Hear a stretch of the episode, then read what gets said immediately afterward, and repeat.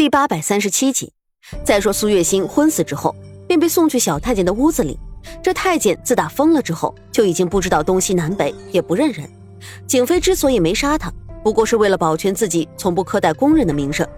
这件事还要从前段时间媚妃毒打丫鬟说起。其实论姿色，媚妃绝对在景妃之上，而且人又年轻，才过了十八岁，那皮肤晶莹剔透的，就和剥了皮的鸡蛋，红扑扑的，招人喜爱。景妃生下皇子，人也老了许多，虽然在宫中保养得当，但是终究会输给年轻的妃嫔。她知道，如果想站稳脚跟，得到皇帝的宠爱，等待时机夺取苏月心的双凤手镯，需要的就是自己步步为营的心机。为了能够让苏月心早点进宫，她便在皇帝的饮食中偷偷的下了一种叫做落黄的慢性毒药。这种毒药在江湖中已经绝迹，因为景妃本身也是学医出身。于是便私下好生研究，这才从很多毒物中萃取出落黄。落黄无色无味，只要遇见一点的水，就会立刻溶解。利用这一点，景妃每次都把握住皇帝去自己的景华宫共进晚餐的机会，将落黄放在他最喜欢的黄鳝鱼汤里。落黄的毒性本来不大，但是始终难敌日复一日的慢性药力。久而久之，宫中的太医无一人察觉，皇帝却已经病入膏肓。这几年来，景妃表面上在找太医帮皇上看病，事实却早已经为皇帝整好了生死脉。他知道皇帝如果不久于世，一定会让苏月心重新回宫。到了那时候，自己也就可以痛痛快快的下手了。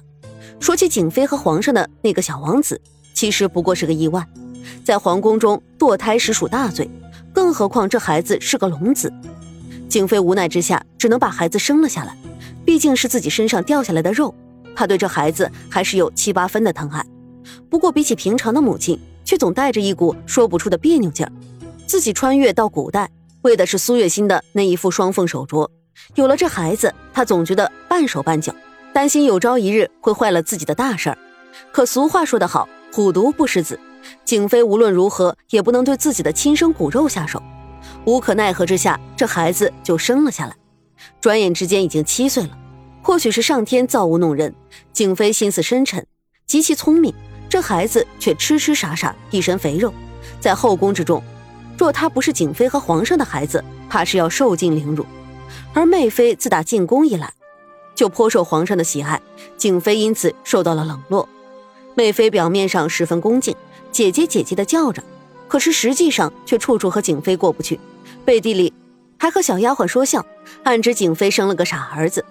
八月十五那天，宫中设宴，媚妃见景妃把孩子带来，心中生气。毕竟自己进宫两年，还没有给皇上生下一男半女。这景妃把孩子带来，其实也是颇有用心。她想给皇上添堵，让皇上看看自己唯一的种竟然如此的不堪。本就肤浅的媚妃，愣是没明白景妃设下的这局棋，看着孩子蠢笨，便和自己的丫鬟眼神交汇。偷偷的取笑景妃和皇上的孩子，景妃知道皇上爱子情深，就算自己的孩子是个傻子，遭到旁人笑话，也定然会气急败坏。于是趁此机会，流着眼泪和皇上告了媚妃一状。媚妃因此差点被打入冷宫。皇上顾念旧情，只是罚了她一年的俸禄，这事儿也就罢了。回宫之后，媚妃把所有的怨气都发泄在丫鬟的身上，打的那个和她眼神交汇、取笑景妃孩子的丫鬟。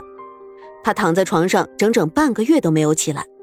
宫中关于媚妃苛待宫人的事情一传十，十传百，媚妃也因此开始越来越不得人心。景妃其实想扳倒媚妃，并不仅仅是因为争宠，更重要的是她不想皇上身边还有别人，万一自己下毒的事情流传出去，后果不堪设想。毕竟这里是越国，她一个女流之辈，无依无靠，稍有不慎掉了脑袋。别说得不到双凤手镯，就是死都没有一个葬身之地。为了能在这宫中有个靠山，景妃开始从皇上身边的王爷下手。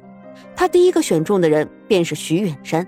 这徐远山论才能自然是平平无奇，可是这个人有一个特点，就是对皇上忠心不二。景妃担心自己的把柄被他握在手里，于是先拉他下马。如此一来，自己也就吃了定心丸。就算他给皇上下毒的事一旦败露，徐远山也必须要站在自己这一边。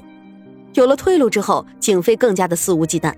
一次，他的落黄又没了，他正在萃取，恰巧被给他送水果的小太监小泉子撞见。这小泉子当时并没有看出个所以然，可是景妃却因此吓了一大跳。他担心这件事儿就此败露，于是就在小泉子身上随便找了个毛病，要把他砍头。谁知道小泉子这个人胆小怕事，一时之间居然疯了。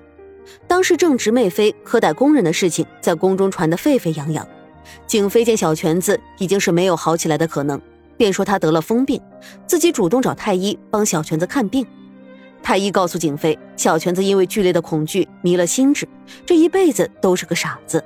景妃彻底的放心，便把小全子好生安置在了宫外一处空房子里，好吃好喝的照顾着。